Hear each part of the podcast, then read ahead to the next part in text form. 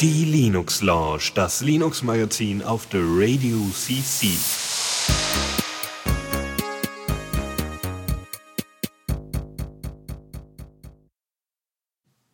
Ja, einen schönen guten Abend hier mal wieder aus dem heimischen Studio meinerseits. Äh, diesmal auch wieder mit mir natürlich, Lukas und dem lieben Faldrian neben mir. Ja, genau. Guten Abend und äh, ja, wir haben wieder einige lustige Themen für euch. Ein ähm, bisschen, ja, ausführlicheres Spielzeug und ein bisschen natürlich wieder News aus der ganzen Gegend so. Und äh, ja, genau, und Kommando der Woche wieder dabei und so das Übliche, ihr kennt das ja, ne? Wenn ihr im Chat seid, dann, äh, dann, dann hallo und wenn ihr nicht im Chat seid, dann kommt in den Chat, damit ihr halt während der, während der Sendung auch über unsere Sachen hier diskutieren könnt. Genau. Und natürlich das Wichtigste oder beziehungsweise das meiste, was wir diese, diese Sendung haben, äh, Spiele. Hattest du eben vergessen. Ja, nö, doch, habe ich gesagt. Ich habe gesagt, wir haben einige Spiele-Sachen. Okay, nee, kein Wunder, ich bin, ich, ich bin noch ein bisschen kränklich, deshalb Konzentration Lukas, und so. Genau, ist neben der Spur, aber am Mikrofon und äh, genau. Wollen wir direkt einsteigen oder wollen wir erstmal ein Lied machen, um mal noch ein bisschen zu hier zu gucken? Da muss ich erstmal karteln, naja, egal. Na gut, ähm, Esox, wollen wir sein neues Album schon mal vorteasern? Er wird es ja wahrscheinlich in der Sendung gleich äh, ausführlicher machen. Ja, für den Maximalabstand dieser Musik zu, zu seiner Musik, äh, bitteschön. Okay. Ja, muss erst der Song verschoben werden, meine Güte. Ja, dann können wir gleich mal gucken ähm, und äh, ja, mach mal. Genau, dann äh, bis gleich. Neues aus dem Repo. So. Ja, da sind wir wieder. Äh, diesmal direkt in den, ins Repo hineingefallen ge, aus, der, aus der Musik. Und zwar war das eben Esox von seinem neuen Album, äh, und zwar der Titel Tanzalarm vom gleichnamigen Album. Und ich denke mal, er wird dann in seiner Sendung, die nach dieser hier folgen wird, äh, noch ein bisschen mehr erzählen. Also freut euch drauf und äh, nicht abschalten, sage ich schon mal. nee, sowieso nicht. Wir kennen euch ja. Ja, da kommt er mit seinem neuen Krams, das ist auch gut. Und äh, falls ihr lustige kleine Unterbrechungen habt, die jetzt gerade beim Live hören, dann äh, liegt das hier am witzigen Wohnheim mit dem lustigen Internet. Wir äh, lächeln uns gerade einen Wolf. So, aber ab zum Thema. Du hast eine ganz tolle App, die es jetzt auch für Linux gibt, die es bisher für Mac und Windows gab, glaube ich, ne? Ja, beziehungsweise gibt's Alternativen. Es gibt wirklich schon, also es geht um Evernote. Äh, ja. ja, genau, gleichzeitig und so. Ähm, also Evernote ist so ein Online-Dienst, der halt, äh, in dem du halt äh, so Notizen und anderes Media-Gesocks, Bilder, Links und alles irgendwie schön aggregieren kannst. Ist das äh. nicht auch so ein Ding, dass du quasi dann irgendwie auf dem Handy deine Notizen machst und hast die hinterher auf dem Rechner und hast die auch vor allem immer synchron? Ist das nicht eigentlich der Trick an der Geschichte? Ja, so sieht's aus und deshalb finde ich es auch so spannend, weil das ist genau das, was ich halt gesucht habe, schon länger irgendwie nach einer Notizverwaltung, die irgendwie auch irgendwie, wo, wo man locker Sachen irgendwie vom Handy aus einspeisen kann und die Sachen dann richtig schön am Rechner noch bearbeiten kann. Aber ich meine, was brauchst du? Brauchst du nur Text oder brauchst du Primär auch. Mehr Text eigentlich. Ich meine, dann kannst du auch Textdateien in deinen Dropbox rein, rein editieren. Stimmt natürlich, ja. Darf Aber ich? irgendwie so ein bisschen formatieren ist auch schick. Und ja. so Listen und so Zeugs. Da verwalten. kannst du auch Google Docs nehmen. ja, man kann alles neu machen. Da, Aber. Da gibt es keinen Desktop-Client. Was? Nee. Für Google Docs? Drive heißt es ja jetzt. Ja, natürlich. Da hat doch dieses Ubuntu hat doch direkt auch irgendwie so ein Tool drin, womit du das irgendwie direkt bearbeiten kannst. Aber ja. können wir mal anders raussuchen. Ich hatte jedenfalls das Gefühl, ich dass mit dem aktuellsten Ubuntu relativ gute ähm, Integration da ist. Also, soweit ich weiß, gab es da direkt, also mir wäre noch nicht bekannt, dass es überhaupt einen Client für Linux gibt. Ja, suche ich nachher mal raus. Also, also nicht keinen offiziellen von Google, aber es gibt Klar. einen Client, der halt schon mal dein Google-Konto äh, klopfst du schon mal ins Ubuntu rein und dann hattest du eine App, wo du das aufmachen konntest und hattest quasi wie so ein File-User, äh, File-System in User Space, hattest du halt die ganzen Tabellen und Sachen halt dann dort, dort stehen, sodass du dann draufklicken konntest und der hat die dann mit LibreOffice oder irgendwas ah. geöffnet. Ah, ja, ja, ja, sowas ähnliches gibt's auch in der GNOME Shell, äh, wo du halt irgendwie damit da dann direkt auf den äh, Google Drive und auch schon früher mit Google Docs äh, drauf zugreifen konntest. Das fand ich auch ganz nett, nur kann ich nicht benutzen, weil der mit äh, zwei äh, Step Authentication nicht arbeiten kann. Leider.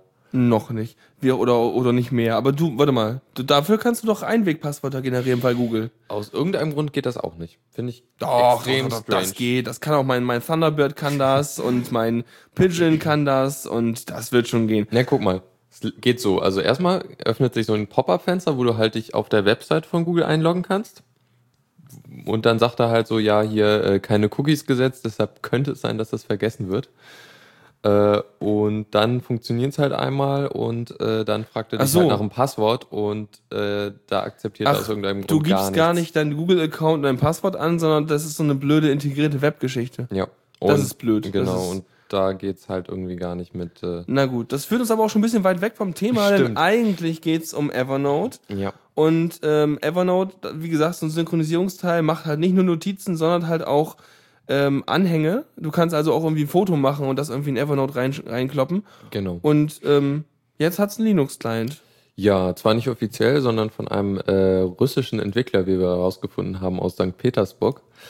Und äh, das Ganze heißt Everpad, äh, ist jetzt in der Version 2.3 erschienen und äh, kann so die grundlegendsten, grundlegendsten Sachen von Evernote, äh, also so irgendwie Notizen anlegen mit Tabellen und allem möglichen Zeugs und so. Also schon recht, recht aufwendig äh, in der Gestaltung, wie man den Text dann äh, formatieren kann kann jetzt halt auch so Sachen wie Drag and Drop, dass man die Bilder irgendwie direkt da reinzieht und so und irgendwie Links und Also, also Zeug. erstmal hat man natürlich, äh, möchte man natürlich eine Integration haben in seinen Desktop. Das heißt, man möchte, dass das Programm so, äh, ja, sich so unauffällig wie möglich und so natürlich wie möglich einbettet. Ähm, das heißt, du hast so eine Art ein Notizpad, ist so eine Art, ja, Texteditor oder wie ist das? Im Grunde schon, nur halt ähm, mit Formatierung und wie, wie, wie du jetzt gerade siehst, wie die Hörer nicht. Äh, man kann halt auch Anhänge machen. Genau, und dann hast du halt so eine Integration, das heißt, du hast ähm, das Ding im Hintergrund laufen, so wie Dropbox auch, als kleines Icon in deiner Notification Bar, je nachdem, welche Oberfläche man verwendet.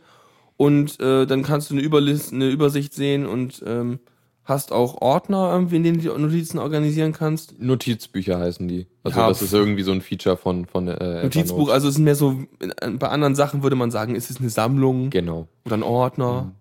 Oder bei Google würde man sagen, das sind alle Dinger, die mit dem Tag getaggt sind. Wobei das ist ein anderes System, weil wenn du was taggen kannst, dann mit verschiedenen Tags. Und eine Sammlung bzw. Notizbücher sind ja wirklich wie Ordner so eine, so eine, es kann nur in einem sein, Sache, ne? Ja, genau. Und äh, das, also genau nochmal zur Übersichtlichkeit. Es gibt noch andere Clients für Linux, zum Beispiel Nevernote. Nevernote? Ja. Ich schreibe mir nie was auf, deswegen nenne ich es Nevernote. Ja, aber es ist im Grunde das, also ja genau, im Grunde ist es das, weil äh, es ist im Grunde Eclipse für Notizen.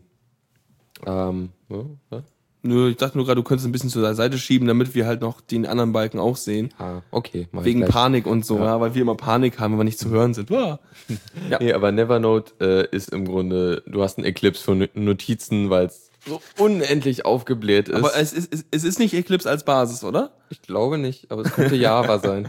Aber es, das wäre auch geil, wenn du so ein Eclipse hättest und würdest dann halt erstmal den Kram haben, müsstest erstmal irgendwie 150 Megabyte laden, bis du einen Texteditor bekommst.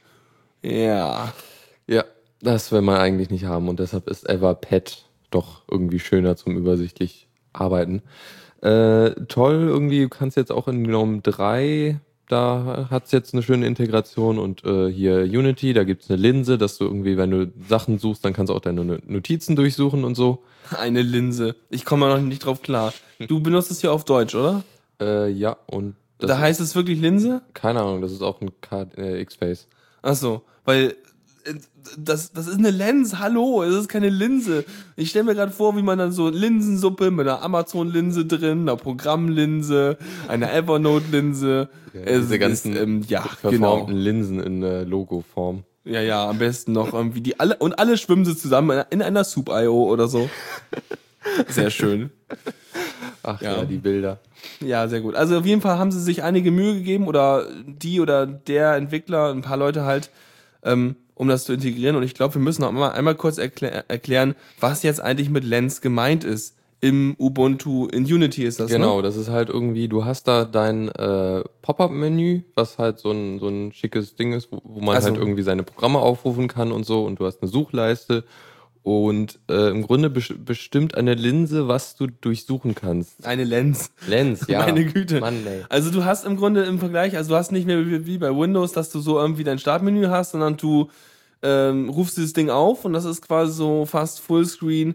Ähm, fängst du an zu tippen und äh, es wählt unter allen Sachen, die verfügbar sind, das aus, wo das enthalten ist, was du reingetippt hast. Zum Beispiel bei Programmen oder aber halt in diesem Fall auch bei Notizen, dass du dann halt die Notizteile bekommst, die dann auch wirklich dazu passen oder so. Ja, oder wie halt in der, äh, in der Amazon-Linse, wo du halt dann irgendwie dein äh, Zeug, die Online-Geschichten durchsuchen kannst. Ja, hoffentlich. Ah, das ist ja echt schlimm. Egal. Ja, äh, man hört uns gerade live nicht wahrscheinlich. Ja, wir machen trotzdem weiter, dann könnt ihr nämlich den Mitschnitt hören und dann müssen wir uns nicht im Mitschnitt die ganze Zeit entschuldigen dafür, dass das Internet schlecht ist. Von daher, genau. Ja, also äh, schön Zeug, so Linsen, äh, Lens. Linsensuppe, ich glaube, so nennen wir die Sendung. Ja, das hatte ich auch schon überlegt. Äh, Lens, Lens, Lenses wäre dann die Mehrzahl. Äh, kommt später noch mit Richard Stallman und so. Ja, äh, da gibt's auch noch eine schöne Sache, beziehungsweise kannten wir ja schon, äh, Amazon Lens und so. Na gut, äh, kommen wir zum nächsten Ding und zwar äh, LibreOffice 4.0 Beta. Äh, 4 4 4.0 wäre ja dann ein recht großer Sprung in der Versionsnummer mal wieder von 3.0 auf 4.0. Äh, äh, Featuremäßig, äh, die Liste ist sehr lang, da gibt's im Wiki äh, von, von der Document Foundation sehr viel zu sehen, auch mit äh, Screenshots und so. Das, was wir so ganz interessant waren, war einerseits das Ding hier so mit. Was ist denn das Ding? Hier, Leute, hören uns zu, das ist Audio.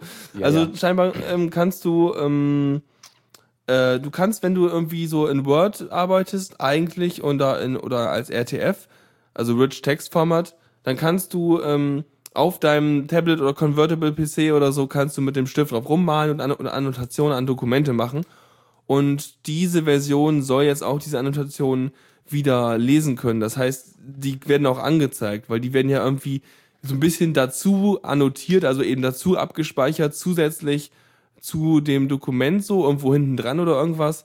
Und jetzt haben sie eingebaut, dass man das lesen kann. Was ich auch ein bisschen komisch finde, weil ähm, das Lesen ist gut, macht es dann halt noch ein bisschen kompatibler. Du heißt, das heißt, du kannst mehr in deinem LibreOffice äh, an Dokumenten genießen, die von anderen Leuten geschrieben wurden. Aber ich hätte jetzt gedacht, so, wie sieht's denn aus mit äh, Schreibzugriff oder bezieh- beziehungsweise überhaupt mit auch so einer äh, frei drüber mal Funktion für LibreOffice? Ich würde ja, ich meine, wenn sie sowas schon äh, anzeigen können, dann müsste es das ja theoretisch irgendwie geben. Müsste man mal gucken, ob es das äh, gibt. Fände ich schon sehr interessant, so äh, wenn man halt irgendwie mit seinem äh, Malpad da in seinen Dokumenten rummalen kann. Ja, ich so. meine, spätestens wenn es irgendwie, wie war das noch, an Ende 2013 oder so, dann Ubuntu für Android gibt's auf Nexus 7 und sowas, wenn du dann einfach direkt dein LibreOffice drauf packst und dann direkt schon mit dem Finger auch so drauf rumannotieren kannst, das wäre doch irgendwie eigentlich voll gut. Genau, äh, hoffen wir mal. Obwohl, nein, mit dem Finger ist auch irgendwie doof. Du willst schon einen Stift haben. Es gibt ja auch solche Tablet-Stylus-Dinger, Ja, ne, die halt so ein bisschen auch auf diese Touch-Tablet-Dinger funktionieren. Damals, als die Tablets aufkamen, war meine Behauptung so, ja, ist ja ganz interessant, aber ohne, ohne so einen Stift kann man das nicht wirklich benutzen. nee, weil irgendwie, wenn, wenn das Ding einen Stift hat, dann, dann wäre es ja irgendwie total genial. Dann könntest du auch in der Schule und in der Uni und für Mitschriften und so benutzen. Weil Dann wür- würden die Tablets wirklich die Welt übernehmen. Das war so meine These damals. Ja, nee, hat sich wohl, ich meine, die Leute wollen Ja. einfach drauf patschen, hat ja Genau. funktioniert. Ja, es gibt einige Verbesserungen. Es gab auch irgendwie jetzt hier was, äh, einen verbesserten Formel-Editor oder überhaupt Möglichkeit, irgendwie so komisches Formelformat, aber Ja, auch da, auch da verstehe ich nicht irgendwie. Ich denke mal so, also es gibt viele Veränderungen an vielen Stellen, aber ich habe nichts gefunden in diesen Changelogs zu 4.0, wo ich wirklich sagen würde, boah, das ist ja der Wahnsinn, jetzt muss ich unbedingt all meinen Dokumentenkram darin machen oder aber vielleicht sie haben auch immer noch kein Killer-Feature drin, wie zum Beispiel, dass du dein äh, Home-Office-Ding aufmachst, dein LibreOffice aufmachst, jemand anders macht's auf und ihr könnt zum Beispiel über Jabber oder so direkt zusammenarbeiten. Das wäre doch eigentlich super. Ja, das wäre, ich, ich meine auch, da war irgendwas geplant, irgendwie was mit, äh, mit einer OwnCloud-Integration und so. Weil ähm, ich habe nämlich letztens mal mit dem Supertux zusammen ein bisschen Code editiert. Also ich habe mein Eclipse, meine Java-Entwicklungsumgebung aufgehabt und habe dann in dieser Entwicklungsumgebung ähm, ein Projekt gehabt und habe dann gesagt, äh, kannst mir mal helfen? Und dann gibt es ein cooles Plugin für Eclipse, dass man halt eben per Jabber ähm, der zweite, also in diesem Fall Supertux, dann das Eclipse aufmacht und ähm, ja, sich und ich quasi ihn zu einem Projekt einlade. Das läuft dann halt komplett über übers, übers äh, Jabber-Zeug und er bekommt meine Dateien synchronisiert und sieht dann, wo mein Cursor ist, was ich markiert habe und meine Änderungen werden live übertragen. Und ich kann mir, könnte mir echt gut vorstellen, dass gerade für so eine Desktop-Anwendung für LibreOffice so ein Modus extrem cool wäre, wenn man sagen würde, ne, hier Jabber und man braucht halt keine eigene Serverinfrastruktur, sondern kann das einfach über das Format laufen lassen. Und angenommen, man hätte irgendwie auch so ein ja, größeres Büroding, dann könnte man sich auch einfach einen Jabber-Server für das Büroding hinstellen und die Mitarbeiter könnten direkt da sich zusammen reinklicken oder so. Ja, also wäre auf jeden Fall sehr cool. Ähm, obwohl, also das Problem, was ich halt sehe, ist, ja, wie, wie machst du das mit den Diffs? So, so Code ist ja wirklich halt äh, Text. Nicht mehr, aber, aber halt. Äh, naja, du, aber ähm, ODF ist auch äh, Text. Ist also das ist XML im Inneren. Ah, ja, genau, das ist XML. Und früher ähm, war es, glaube ich, mal äh, Binary, oder? Früher war alles furchtbar. Auch Word war früher furchtbar. Für, mit DocX haben sie ja auch XML drin, aber einen anderen Aspekt. Und JavaFund meint gerade, da gab es wohl mal Pläne und das lief wohl auch über Jabber, aber keine Ahnung, was daraus geworden ist.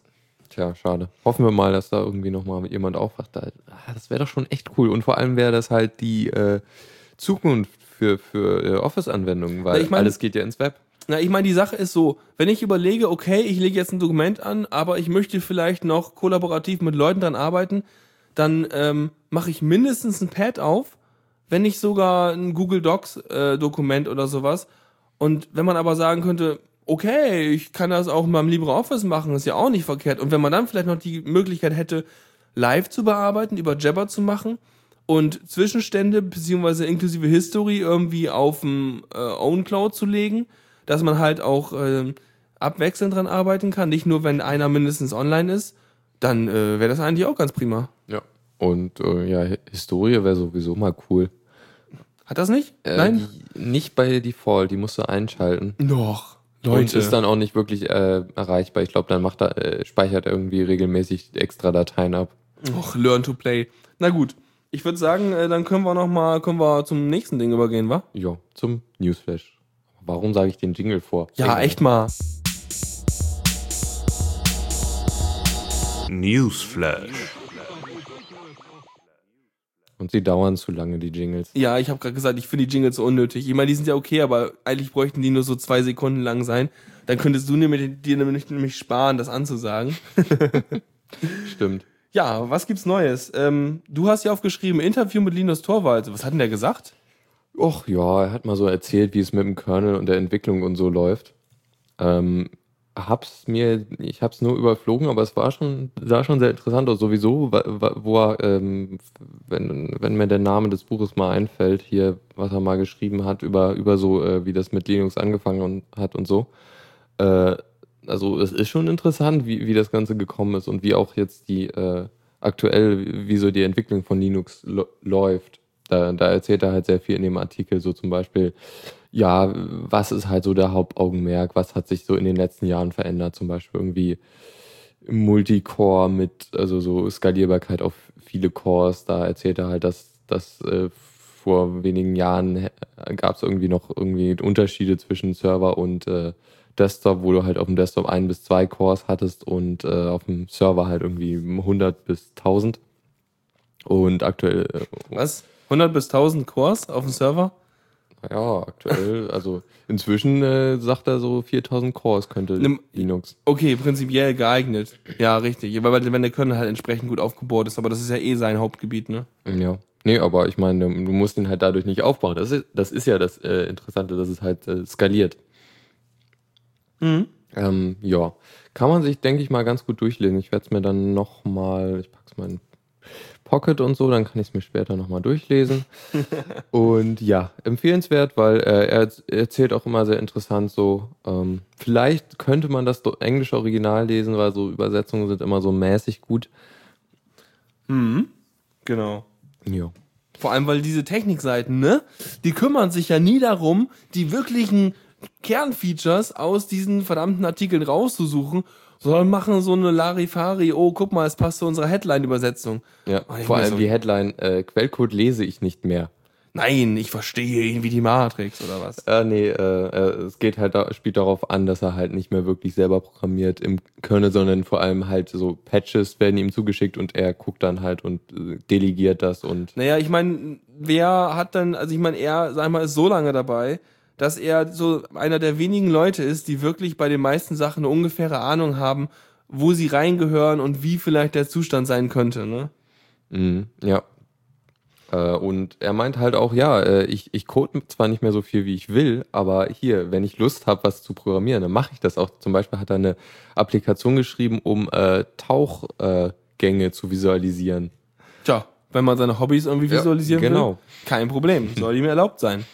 Mhm, Und es sieht sehr schick aus.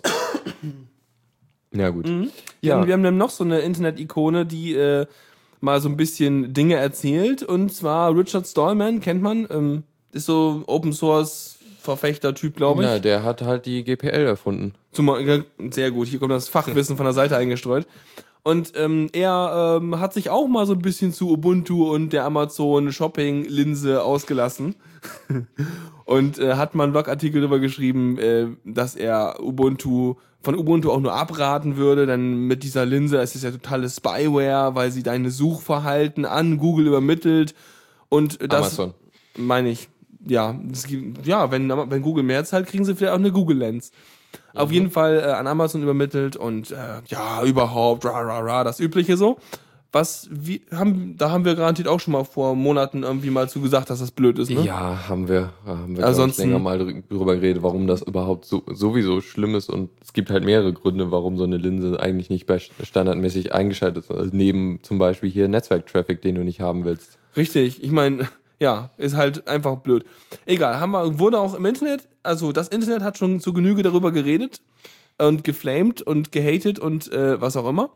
Und jetzt sagt, sagt er auch nochmal, ja, ist ja blöd, weil, ähm, es, weil es halt eben irgendwie so eine linke Nummer ist, weil man eben sich darauf verlässt, sozusagen, dass die Leute halt ähm, nicht mehr unbedingt äh, auch aus Versehen halt es einfach auch angeschaltet lassen und dementsprechend dann gar nicht wissen, was da eigentlich passiert und ja, es damit so ein bisschen weiter wegkommt von kannst du unein, uneingeschränkt empfehlen, das System.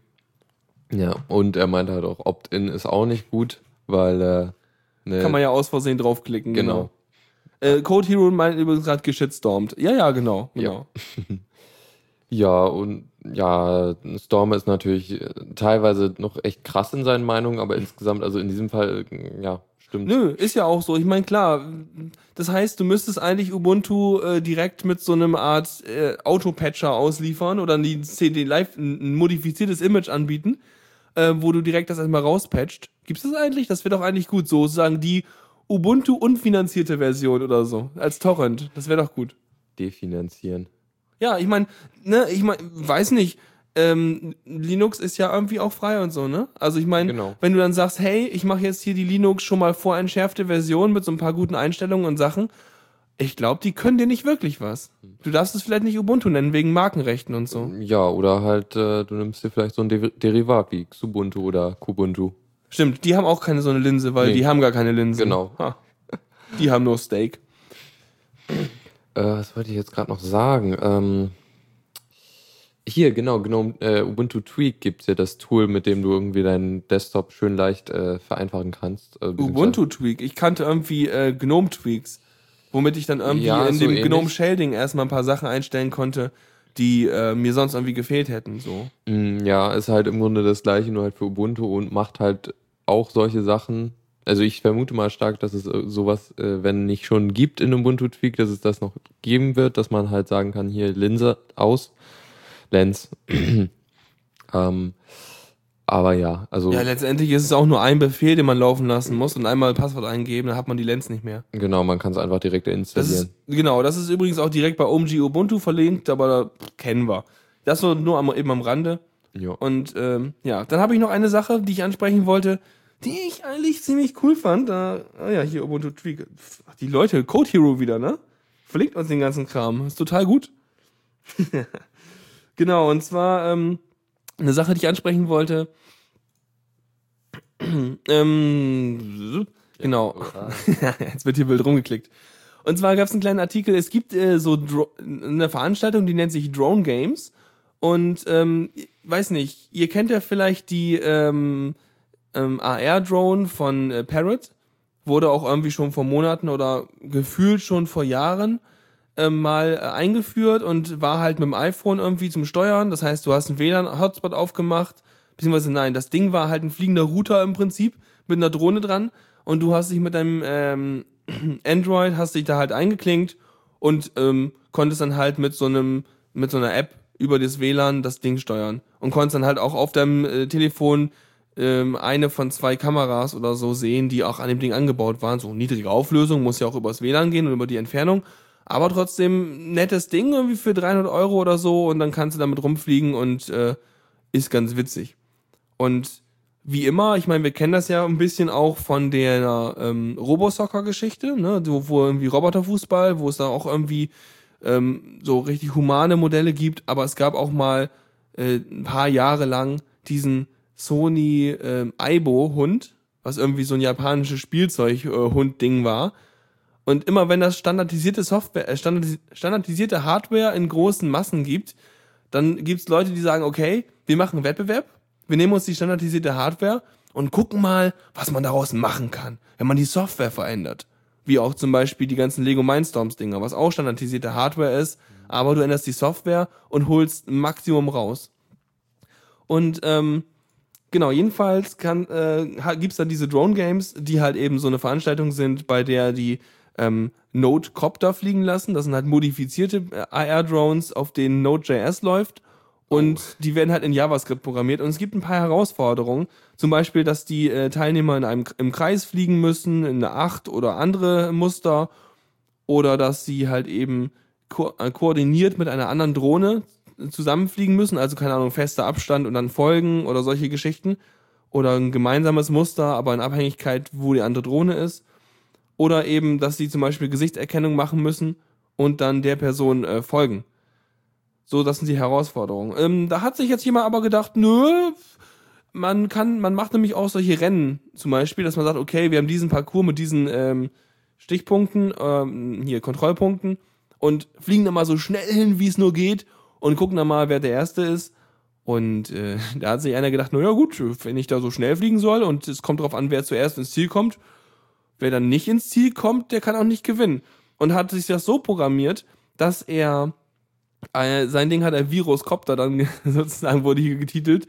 Ähm, er hat es so gebaut, dass er per ähm, Wi-Fi die anderen Drohnen mit äh, einem Virus infiziert mit Schadcode und dann die anderen Drohnen irgendwie amok laufen, abstürzen, irgendwelche wilden Muster machen lässt. Und äh, ja, finde ich eigentlich eine coole Idee, weil hast du wirklich eine Drohne, die kommt an und infiziert eine andere Drohne. Und äh, gewisserweise ist das gar nicht unbedingt nur lustig, sondern auch in den kommenden Jahrzehnten wichtig, wenn wir die ganzen Überwachungsdrohnen da haben und einige Drohnen dann halt hingehen und andere Drohnen irgendwie entschärfen, so, ne? Mhm. Ja, also hast du das mitgekriegt, dass die IFF da so eine Karte veröffentlicht hat, wo sie die Position von Drohnen in den USA äh, veröffentlicht haben. Nee. War ziemlich krass. Da war zum Beispiel eine Drohne, ich weiß nicht mehr, wo die war, aber die hatte halt so ein Panorama-Kamera, äh, halt einmal rundum und konnte quasi fast eine ganze Stadt überwachen. So von Bewegung und so. Okay, also so eine krasse Auflösung hatte die, dass man da irgendwie Personen überwachen mit konnte und so? Ja, weiß nicht. Also irgendwie, ich glaube, es ging schon um Bewegung, aber nicht wirklich um, äh, keine Ahnung. Also irgendwie war das schon das ist ja auch, auch mal stark. Also wie das genau funktionierte, weiß ich nicht mehr, aber es war halt schon ziemlich. Mhm. Also sowieso, also zu Drohnen, da kann man nochmal wieder ein paar Tipps geben. Wenn ihr das noch nicht kennt, dann äh, hört euch mal alternativlos Folge Weiß ich nicht an, wo die auch äh, nochmal sehr schöne Horrorszenarien zu Drohnen äh, ausmalen. Äh, Und äh, kann ich nur empfehlen, weil ähm, ja, da sind auch einige schöne Zitate drin. Ich habe da auch eine Pottperle draus gemacht aus dem einen Zitat. Ähm, das ist halt sehr schön so. Wenn dann irgendwie drohen, so, ja, also jetzt bring das mal um und wie du es machst, ist mir ja egal. Und daraus äh, kommen dann so schöne Szenarien wie die Menschheit ausrotten, weil ist am einfachsten. Ähm, ja, hört euch den Podcast mal an. Ja. Ist äh, ja sehr schön, sehr amüsant. Und hinterher denkt man sich auch so, ja, ich will von dem allen nichts wissen. Hm? Wäre man nur dumm. Obwohl, andererseits, nee, komm. Ist schon ganz gut, wenn man davon was Ja, weiß. ja. Weil sonst wäre man ja genauso wie, wie die Leute irgendwie in China oder so, wo sie jetzt mittlerweile auch irgendwelche, ähm, äh, ich glaube, App Store Apps und solche Sachen, wo will da nicht nur Apple abnehmen, sondern China auch nochmal, um zu kontrollieren, ähm, was denn da so drin rumläuft und was die so machen. Und solche Apps sollen halt irgendwie helfen, ähm, Benutzer zu identifizieren. Aber ich glaube, das ist noch ein anderes Thema. Ja. Nee, zum Drohnenthema. Oh, ja, wow. Da, da, das wird auch noch auf uns zukommen. Da werden wir, glaube ich, einiges. Äh, Sehr spannend, auf jeden Fall. gut, dann äh, würde ich mal sagen. Mach mal Musik, oder? Ja, ja, Hast du ja. Musik? Ja, habe ich. Mach mal schöne Musik. Ja, nehme ich hier. Komm, du hast auch schöne Musik. Ich weiß nicht, ob ich das irgendwann schon mal gespielt habe. Das ist doch egal. Jetzt jedenfalls nicht. Hier schön ähm, Jazz, Rock, slash irgendwas äh, Chilliges. Wie heißt denn das? Äh, Dizzy Spell und zwar heißt der Künstler Whitney. Hier steht Jitney. Jitney, ja. äh, der erste Creative Commons Künstler, den ich jemals gefunden habe. War Alles schon- klar, ich bin also gespannt. ziemlich alt. Na gut, wir hören uns gleich wieder. Zockerecke.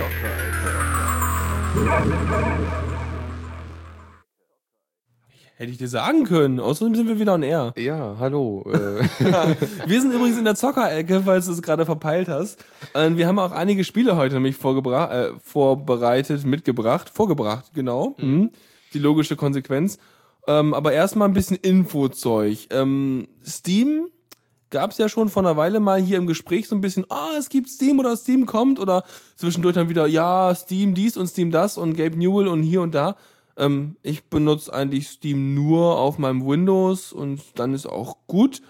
Ähm, hast du da, hattest du hast es laufen bei dir hier, ne? ja, also der Client zumindest läuft schon mal ganz gut, mit Ausnahme, dass er irgendwie sich nicht updaten will. Ich kann eine Datei auch nicht mit root, also er muss irgendwie eine Datei verschieben in äh, slash user slash bin und das kann ich auch nicht mit root machen aus irgendeinem Grund. Total seltsam. Schön. ja, und da, was gibt's denn da jetzt? Ähm, ja, genau. Äh, es gab eine, eine große Welle von neuen Beta-Zugängen, wo ich dann auch mit reingefallen bin und einige andere auf Diaspora, wie ich mitbekommen habe. Also reingefallen? Achso, äh, sie haben mehr Leute reingebracht in die Ach so. Beta. ich dachte gerade, hey, wir haben ja Beta, haha, reingefallen, doch nicht. Ah. Na gut, also mehr Leute können das jetzt testen auf Linux, ja? Ja, genau. Und was ich jetzt zum Beispiel testen könnte, wenn es dann laufen würde, wäre Team Fortress 2. Was aber leider nicht geht bei mir. Also es startet aus irgendeinem Grund nicht. Also so, so der Prozessor macht so äh, ganz viel, ganz viel Last. Ähm, ja, genau, die Fehlermeldung kann ich ignorieren. Das stimmt schon, es läuft irgendwie trotzdem. Aber äh, ja, also Team Fortress will irgendwie nicht starten. Ich habe es mal geschafft. Nach drei Versuchen hat er es dann gestartet. Aber ich war auch irgendwie dann neben, nebenbei, hatte ich eben, wollte ich es mal testen, aber hatte keine Zeit zum wirklich ausprobieren. Und als ich dann wirklich ausprobieren wollte, dann äh, klappt es nicht. Naja, äh, es wird auf jeden Fall, wenn ich es mal zum Laufen kriege, ein bisschen mehr darüber geben, wie das läuft. Und Supertalk schreibt gerade, hm, aber einen Tag, nachdem ich in der Beta war, haben sie Team Fortress 2 kaputt gemacht. Wieso? Ähm, Team Fortress ist auch irgendwie so eins von den ersten Dingern, die richtig gut auf Linux laufen würden, oder Also wie es ist eins der Spiele, die halt überhaupt, also die, die jetzt überhaupt auf die, auf Linux kommen, weil es halt von Valve und so läuft auf der äh, Source Engine. Ja, wie eigentlich alles so, was in Valve so baut. Wobei das Ding ist natürlich auch, dass die, dass die Entwickler müssen es halt unterstützen, ne? Also, weil die müssen hier ihre Binaries umbauen und äh, so ein bisschen, weil die, klar, die, die, äh, wenn die, wenn die Entwickler Spiele für die Source Engine bauen, dann ist klar, die Source Engine läuft schon mal und so. Aber das gibt natürlich immer noch so Sachen wie äh, andere APIs und Geschichten, die die benutzen, um irgendwelche Dateienzugriffe zu machen oder irgendwelche anderen Sachen dazu machen, wo die ein bisschen nachtweaken müssen. Aber eigentlich kommt schon sehr viel äh, der Sachen, mit denen ein Spieleprogrammierer zu tun hat, wenn er Sachen für, sag ich mal, die, ähm, ja hier, die, die, ähm, Dings Engine da. Äh, Ich hab's gerade gesagt. Source? Ja, genau. Ich bin so vergesslich. Wenn die Sachen für Source Engine und mit den ganzen Tools bauen, dann bewegen die sich eigentlich programmiertechnisch so zu echt nur ganz großen Teil nur noch im Valve-Universum. Und äh, wenn Valve sozusagen die Tools umstellt, dann ist ihre eigene Umstellung eigentlich nur noch sehr klein im Prinzip.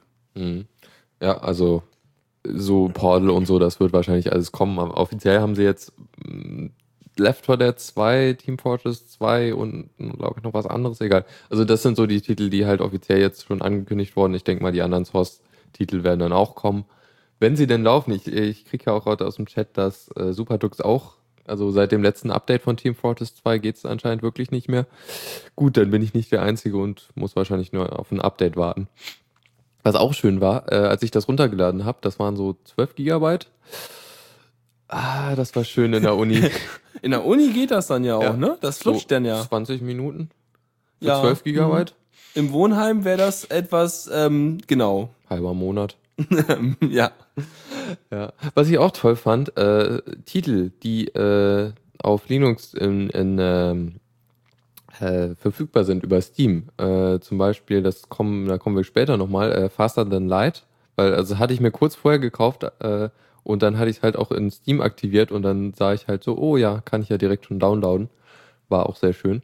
Also diese ganzen Indie-Spiele, die halt auch für Linux portiert sind, da, die kann man halt auch sehr schön dann über äh, Steam kaufen, wenn man sie, äh, nee, nee, nicht, man hat es ja wahrscheinlich schon über die Humble Bundles, aber man kann dann halt die Humble Bundle Keys in Steam aktivieren und hat dann die ganzen äh, Humble Bundle Spiele im, äh, in Steam und dann hat man eine schöne Übersicht. Weil das, das fehlt so ein bisschen, finde ich. Hm. Ja, man möchte ja möglichst seine Spiellibrary einmal komplett haben in so einem Tool, ne? Genau. Ja, äh, ich würde mal sagen, dann äh, kommen wir direkt zum äh, größeren Thema. Ja, ähm, ja, ich habe so mit einem Kumpel zusammen mich so ein bisschen mal Dwarf Fortress gewidmet, wie ja sicherlich auch irgendwie ziemlich viele von euch wissen, jedenfalls die im Chat sind, die haben das mal irgendwie gesehen. Das ist ja so der, der Kreis der üblichen Verdächtigen so. Und der Code Hero freut sich gleich einen Keks, genau. Und ähm, genau, wir haben uns zusammen gedacht, also ich habe nicht so viel Plan gehabt von äh, Dwarf Fortress, hab's nur bei ihm mal gesehen, hab mir gedacht so, naja, hm, guckst du mal. Äh, hab das mal irgendwann ein bisschen angespielt, aber ja, kam so begrenzt weiter. Und dann haben wir uns das gemeinsam angeguckt. Und äh, man kann zu Dwarf Fortress mal eben sagen, das Spiel gibt's halt so seit äh, unendlichen Zeiten so ein bisschen.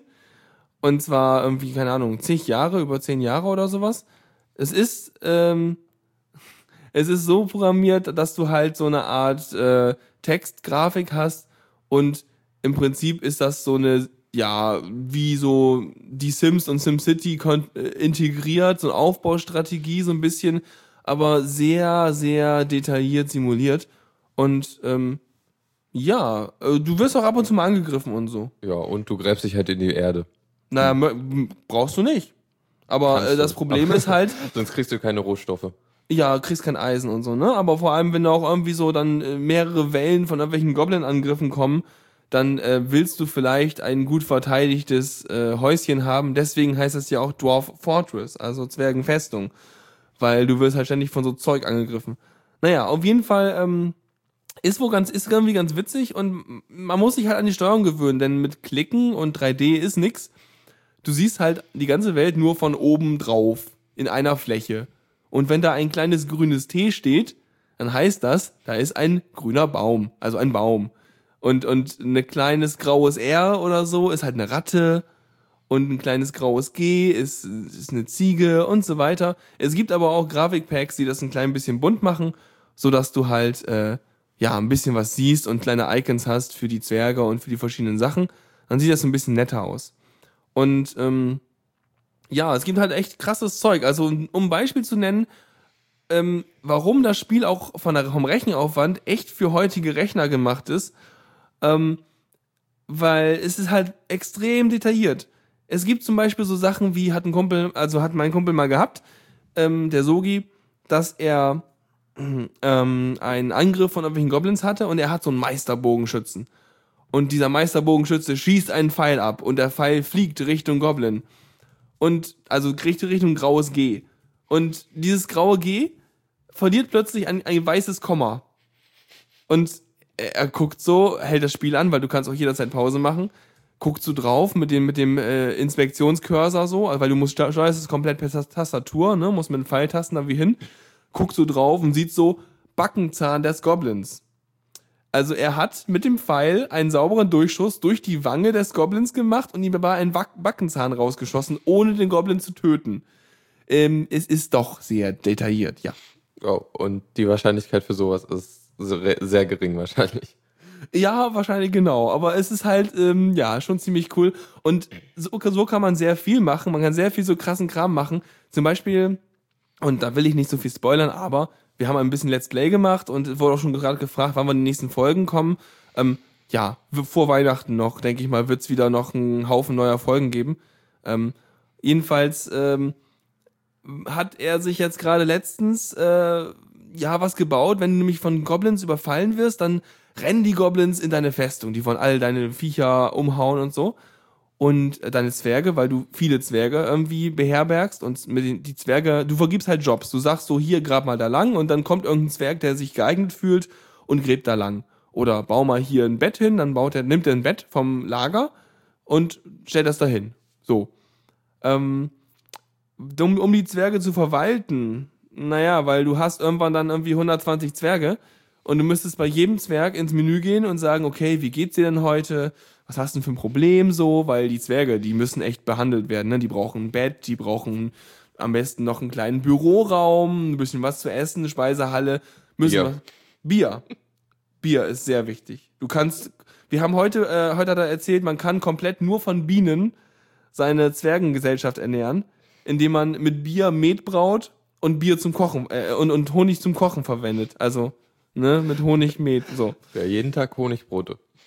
Ja, das stört die nicht, solange sie Met haben. Dann ist ihnen egal. Jedenfalls ähm, gibt es deswegen auch extra ein Hilfstool, das ist der Dwarf Ther Therapist, der Zwergentherapie, Doktor, Typi, Psychologe, genau. Und ähm, da, das, das läuft dann so, dass du dann endlich mal ein GUI-Tool hast, was sich quasi brutalerweise in den Speicher von Dwarf Fortress äh, einklingt und Zustände im Arbeitsspeicher, den Dwarf Fortress benutzt, ändert. Und ausliest, ändert und wieder schreibt. Und damit kannst du dann halt sagen, ja, von den äh, 60, 70 verfügbaren Jobs, äh, mach mal diesen und diesen und diesen nicht und so. Und äh, kannst es ein bisschen damit irgendwie steuern, ja. Und ähm, eigentlich hatte ich, wollte ich erzählen von der Sache, die er gerade gebaut hatte. Und zwar, wenn du halt die Goblins ankommen, all deine Zwerge umbringen wollen, dann ähm, baust du schlauerweise so, dass du einen langen Gang hast, in dem du an jeden Punkt Fallen stellst. Um, damit, wenn die Goblins reinkommen, die kommen dann schon rein und laufen schön durch einen langen, gewundenen Gang, wie bei so einem Tower Defense, und rennen alle schön in die Fallen rein. Und dann hast du ganz viele Käfige mit Goblins drin. Und ähm, ja, diese Käfige mit Goblins drin, die häufen sich irgendwann bei dir, weil du hast dann echt komplette Lagerhallen nur voll mit Käfigen von Goblins. Und ähm, Bringst du die nicht um? dazu kommen wir jetzt. Wenn die, Oh. wenn, wenn die in Fallen sind, dann sind die in Käfigfallen, die bringst du nicht um. Die sind, leben immer noch. Und Goblins brauchen kein Essen zum Überleben. Die überleben einfach so, die verhungern auch nicht. Ich meine, warum tötest du sie nicht einfach? Ähm, weil deine Zwerge dafür kämpfen müssten. Und dann können sie ja verletzt werden. Oh, okay. Und wenn genug Zwerge sterben, dann können andere Zwerge trauern da über den Verlust der anderen Zwerge. Und wenn die Zwerge äh, doll genug trauern, genug Leute sterben und richtig doll trauern, dann, dann äh, werden die wütend und dann gehen die hin und rutscht in die Hand aus und bringen noch mehr Zwerge um und das nennt sich dann Tantrum Spiral. Das ist dann eine Wutspirale und plötzlich löscht sich deine ganze Zwergenzivilisation aus. oh je. Ja, also es gibt eine Menge lustige Dinge, die da funktionieren. Was er jedenfalls gemacht hat, ist, hat sich eine Art Entsorgungsstation gebaut für Goblins, ähm, die dann so aussieht, weil Goblins haben nämlich das wertvolle Edelmetall Goblinit, auch Eisen genannt. Die haben nämlich Waffen dabei, die kannst du einschmelzen. Und die haben sich Mit oder ohne Goblin? der Goblin, der, der, also wenn du den Goblin in, in Lava wirfst, dann ist der Goblin weg, aber äh, das Eisen ist davon unberührt. Das ist immer noch da. Ist super. Okay. So einmal Goblin auflösen. Jedenfalls äh, hast du dann, hat er sich was gebaut, da hat er erstmal irgendwie so einen zehn Stockwerke tiefe, äh, hohen Raum. Oben in der Decke gibt's ein Loch. Neben dem Loch steht, äh, ist ein Lagerplatz für Käfige und da stellt man dann so einen Käfig hin und sagt dann so, ja, öffne mal. Dann wird der Käfig geöffnet und der Goblin fällt da runter. Weil der einen Schritt nach vorne macht und ah, pff, kommt unten auf. Und unten stellt man noch große Stacheln hin. Und meistens sind die vom Aufprall, sind die schon so ein bisschen äh, Matsche und dann kann man sich das Eisen unten raussammeln. Also Dwarf Fortress, echt zu empfehlen. Es ist halt so ein großes Sandbox mit aber sehr eigenwilligen Regeln, aber das Spiel ist auch ziemlich schwer. Ja, also quasi das Minecraft, wenn man noch mehr haben will. Ja, genau. Obwohl interessant ist ja, äh, also man könnte ja sagen, ja, ist wie Minecraft, aber es ist ja eigentlich andersrum. Äh, Dwarf Fortress hat Minecraft inspiriert. Richtig, und darüber war der Erfinder von Dwarf Fortress auch so ein bisschen, der war schon ein bisschen säuerlich und er mag Minecraft nicht so, weil die haben ja von mir geklaut, ey. Ja. Weil, weil, weil, öh, die haben jetzt hier irgendwie ihre lustigen, ihre ganzen Sachen da und den ganzen Krams und, nee, komm. Die haben Erfolg damit und ich nicht. Ja, echt mal. Wobei, der lebt halt irgendwie seit Jahren nur von Spenden. Das ist schon krass. Also, Mhm. Ja, ich glaube, ich habe auch echt schon ganz schön lange erzählt. aber, ja, wir, wir kriegen wir noch hin jetzt die restlichen Sachen. Also, äh, ja, Dwarf Fortress, die Links kommen alle in, äh, in die Show Notes. Da hatten Genau. jetzt einiges Könnt ihr angesprochen. es nochmal angucken, wenn ihr wollt. Genau. Faster Than Light, hatte ich ja eben schon mal gesagt. Ja, ein Kumpel von mir hat das gespielt, hat mir erzählt, boah, ist voll toll und bla. Und jetzt hat er schon auf leicht durch, aber auf normal schafft das einfach nicht und äh. Und ähm, ja, und ich habe keine Ahnung, was das ist. Ja, also für Leute, die äh, Star Trek und dergleichen mögen, also Raumschiffe mit, äh, wo du halt irgendwie so eine Crew hat, der Captain gibt Befehle und äh, alle müssen halt irgendwie die, so die, die, die, die Maschinen bedienen und irgendwie Sachen reparieren und so. Äh, und du musst halt gegen, ah, hier, Gegner, gegnerische Raumschiffe kämpfen, die halt äh, irgendwie auf, plötzlich auftauchen, beziehungsweise plötzlich äh, in, fa- fast bei jedem äh, Standpunkt, wo du halt äh, hinspringst, triffst du mal wahrscheinlich me- meistens auf ein gegnerisches Raumschiff. Das schießt dann halt auf dich. Du hast irgendwie so deine Schilde, die, die dich halt schützen vor Angriffen. Ja, und ich meine, und, und du, und klar, du kämpfst, aber äh, was kannst du überhaupt machen? Du kannst doch irgendwie den Inhalt deines Schiffs verändern, du ne? kannst halt deine Crew steuern und äh, ein bisschen an deinem Schiff rum rumändern und du hast halt Kontrolle über die Waffen und so. Aber prinzipiell ist es halt so, der Captain gibt den Feuerbefehl und dann Treffer auf den Achterdecks und so und dann muss, äh, muss halt jemand hin das reparieren und so. Also ja, für Leute, die Star Trek mögen. Ja, cool. Ich fand's ja erstmal, sieht sieht ganz witzig aus, also ganz nett aus, ist ein bisschen einfach gemacht von der Grafik her, Klar. aber äh, dafür funktionell gehalten, weil der ganze Innenraum, ja, sieht man eigentlich ganz gut, wie das so funktioniert. Und genau, kann man spielen. Und es ist ein Roguelike-like. Heißt also zufällig generierte äh, Szenarien und äh, wenn du tot bist, bist du tot. Ja, also da musst du wieder von vorne anfangen, ja? Genau. Genau. Mhm. Ja, cool. Jupp. Gibt's da auch ein Let's Play von? Sicher, da kann man, glaube ich, verschiedene Sachen finden. Ich kenn, ja, ich, ich, ich kann da eins verlinken. Das Vielleicht macht, ja, ja, genau, okay, das ist gut. Mach mal. Genau. Ähm, Gut. Ah ja, war, war auch ein Kickstarter-Projekt, was, also eins der Kickstarter-Projekte, die erfolgreich waren. Das fand ich auch sehr schön. Nett. Ja. Ähm, wollen wir direkt kurz weitermachen? Kommando machen? ja, können wir machen. Wir können, ja, mach mal. Kommando der Woche.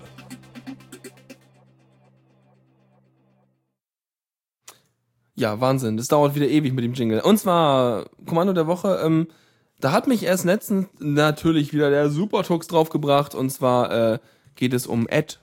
Ich meine, ihr kennt ja alle äh, Cronjobs. So nach dem Motto, jeden Mittwoch mach mal bitte irgendwie, äh, leer mal irgendwas Zeichnis oder starte mal diesen und jenen Job oder kopier mal irgendwas, mach ein Backup oder so ein Quatsch. Ähm, das ist ja ganz nett. Aber manchmal hast du so Sachen wie, ja, ähm, zu der und der Zeit müsste mal irgendwas dort auftauchen und dann kopier mir das bitte mal. Und das hast du aber nur einmalig. Und solche Sachen lassen sich mit Add erledigen. Und zwar läuft das so, wenn du Sachen halt nur einmal gemacht haben willst, aber zu einer bestimmten Uhrzeit, dann äh, kannst du irgendwie einmal den Befehl sozusagen ähm, äh, einmal mit Echo und Anführungszeichen dann irgendwie einfach so generieren, also dass ein String ist. Und dann machst du eine Pipe und pipest den einfach zu Add. Oder du kannst auch noch mit ein bisschen anderer Syntax arbeiten. Und äh, dann kannst du halt irgendwie so ein, so ein, ja, so ein Befehl da halt irgendwie äh, später ausführen lassen. Und der übernimmt das und führt den Job auch nur einmal aus und dann ist er gut durch. Genau, Add, ja, Add, Add, Add, Add ist natürlich ein Add, also AT. So, we meet at five o'clock, so ein Add. Nicht ED. Ach, wo denkst du hin? Man benutzt doch sowieso Vim, also wirklich. Ja, jedenfalls, das fand ich ganz praktisch, weil das so die, die äh, kleine Variante ist. Denn wenn man sich überlegt, zum Beispiel früher noch, oh, damals unter Windows, da hat man dann irgendwie so gesagt, okay, für diesen Task mal später aus und musste sich hinterher mal dran erinnern, diesen regelmäßigen Task wieder zu löschen oder so ein Quatsch. Und naja, ist halt irgendwie. Ich mag Add. Add ist toll. Und schön einfach. Also Ja. von der Syntax. Ich habe Und, und auch, natürlich gibt's immer einen aktuellen Anwendungsfall, warum wir das empfehlen. Und zwar bei Add Ad benutze ich, ähm, um nachts um zwei, damit, in der Zeit, in der ich meine Mitbewohner nicht nerve, die äh, Mitschnitte von meiner Mittwochsendung hochzuladen auf dem Raspberry Pi. Ja, äh, versuche ich auch, aber egal. Da zu, zu, zu versuchen, wie man Sendungsmitschnitte über ein Raspberry Pi über ein schlechtes Internet zu äh, veröffentlichen, da, da werde ich bei Zeiten nochmal erzählen. Das ist echt. Äh, Oh ja, schlimm. das, ist, das wäre auch nochmal spannend. Das ist ja auch spannend für andere Leute. Es Genau. gibt ja vielleicht Leute, die haben kein gutes Internet, hängen im WLAN vom Nachbarn und haben richtig schlimme Verbindungen.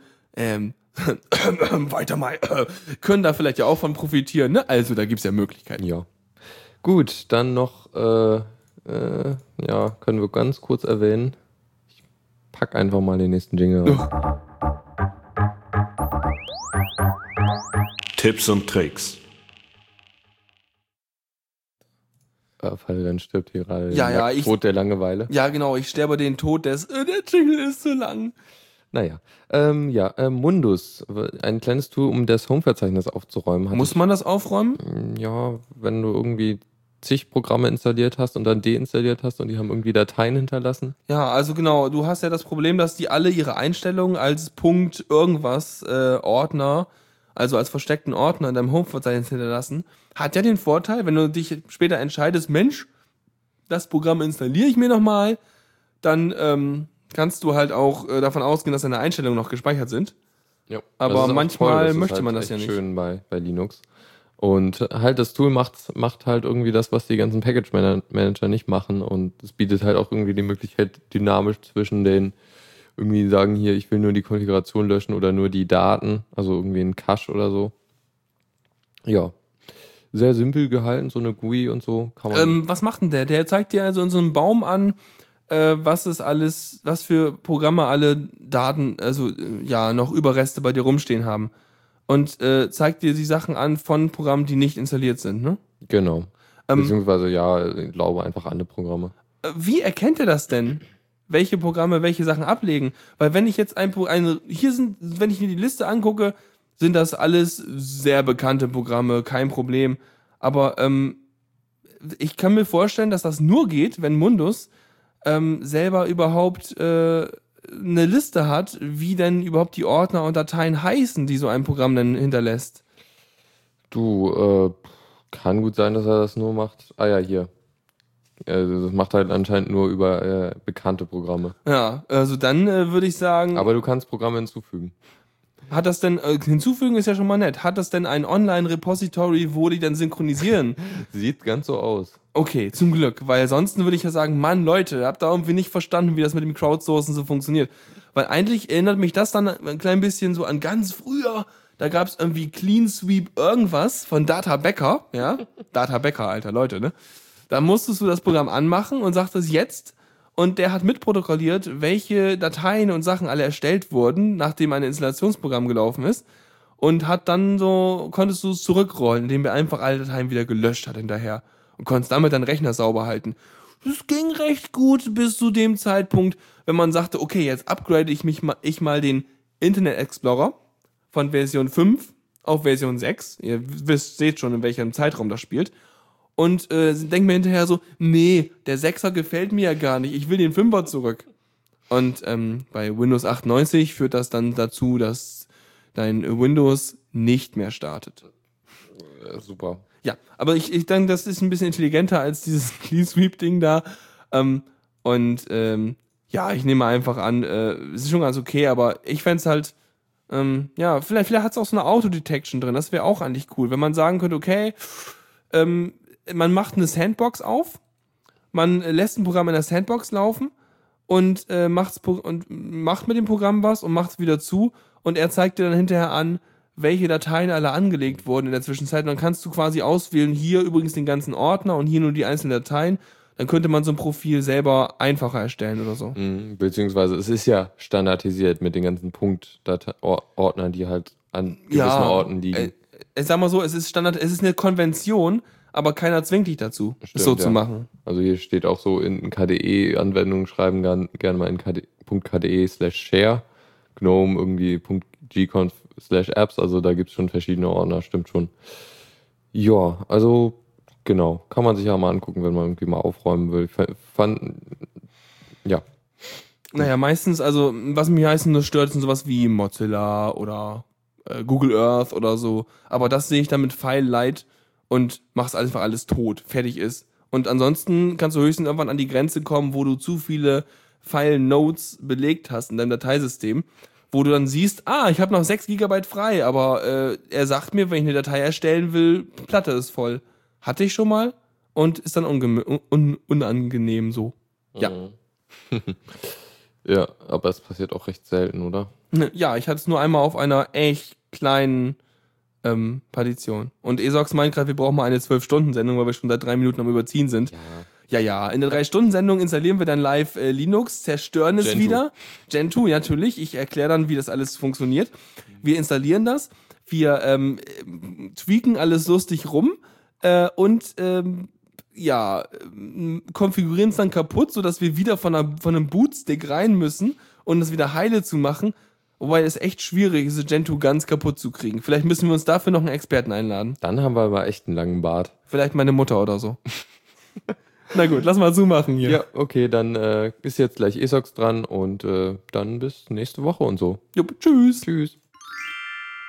Vielen Dank fürs Zuhören. Die Shownotes findet ihr auf theradio.cc zusammen mit dem Mitschnitt und dem RSS-Feed der Sendung. Solltet ihr Ideen oder Themen für uns haben, dann schreibt uns einfach an kommentar at theradio.cc. Wir freuen uns immer über konstruktive Kritik zur Sendung. Bis in einer Woche.